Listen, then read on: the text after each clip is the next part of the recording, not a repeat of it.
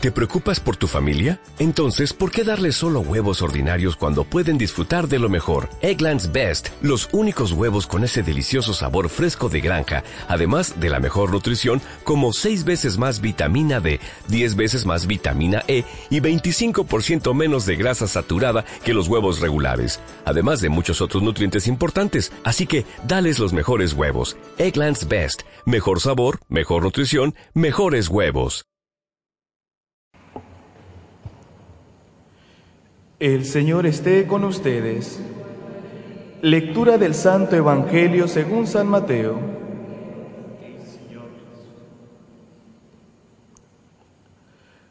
Los discípulos se acercaron a Jesús para preguntarle, ¿quién es el más grande en el reino de los cielos?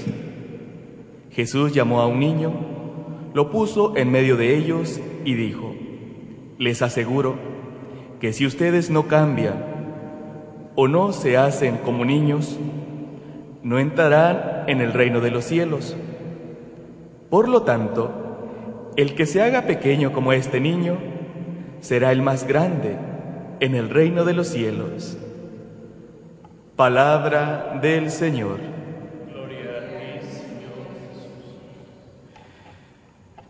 Este Evangelio que acabamos de escuchar creo que podemos entender el primer mensaje que Dios mismo tiene para nosotros y es el que nos invita a siempre en nuestra vida tener esa esencia principal para acercarnos más a Dios, que es la esencia de la humildad, la esencia de la sencillez. Y para ver si realmente estamos viviendo como Dios nos pide en humildad, yo les invito de una manera a ver tres cosas. La primera, vuestra relación con Dios. Cuando uno está envuelto en esta esencia de la humildad, de sencillez, la relación con Dios es de agradecimiento.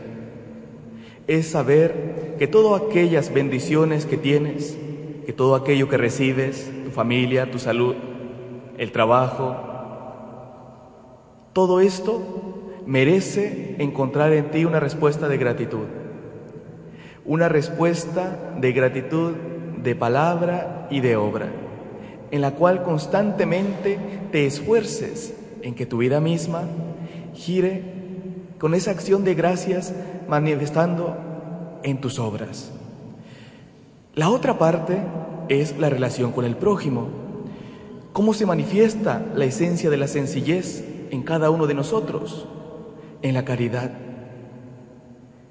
Cuando te sientes de una manera en la primera parte en deuda con Dios, te sientes con esa necesidad de agradecerle en obras, lo manifiestas también con el prójimo. Y lo manifiestas como ayudando, estando al lado de aquel que sufre. Y lo haces no para obtener un bien, no lo haces para recibir halagos. No lo haces para que digan, qué bueno eres.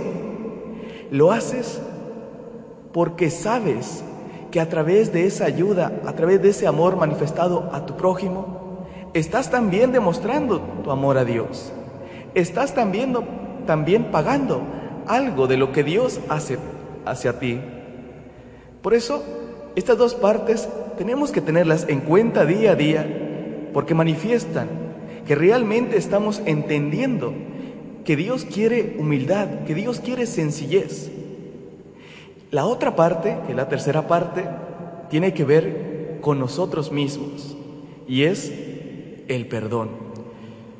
Cuando no hay humildad, cuando no hay sencillez, difícilmente se perdona. Difícilmente tiene la capacidad uno para decir, te perdono. Y te perdono totalmente, sin recordarlo, solo aceptando.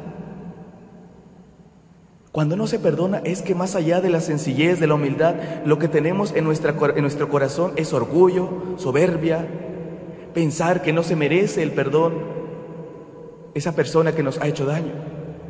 Y nos estamos poniendo muchas veces en el lugar de Dios.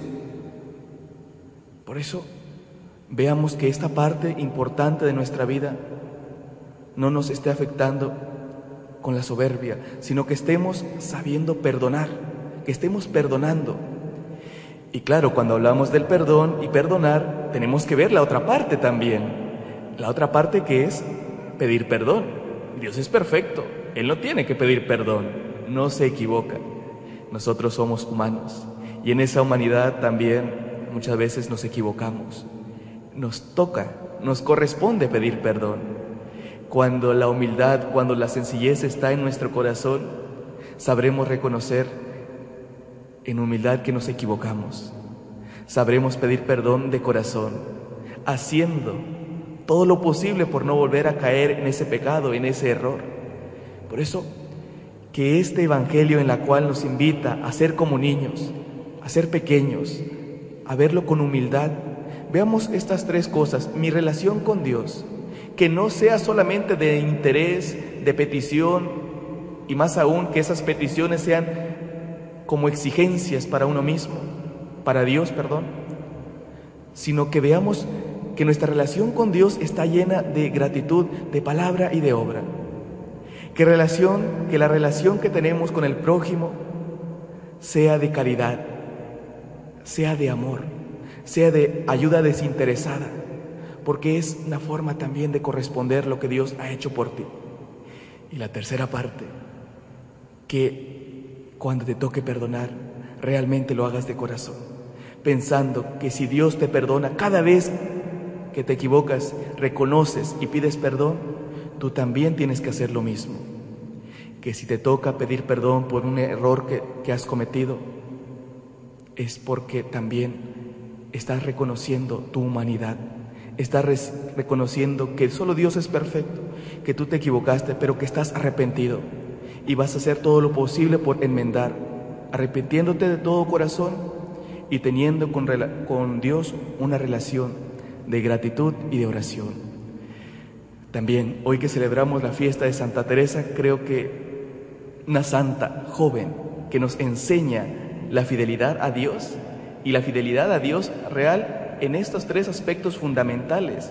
Ella, que desde, temprana edad se decidió consagrar a Dios, creo que es un ejemplo para que cada uno de nosotros también veamos en ella como una forma de imitarla en la fidelidad a Dios, que digamos como los carmelitas dicen siempre en sus oraciones, solo Dios basta, que Dios mismo sea el motor de nuestra vida siempre, que así sea.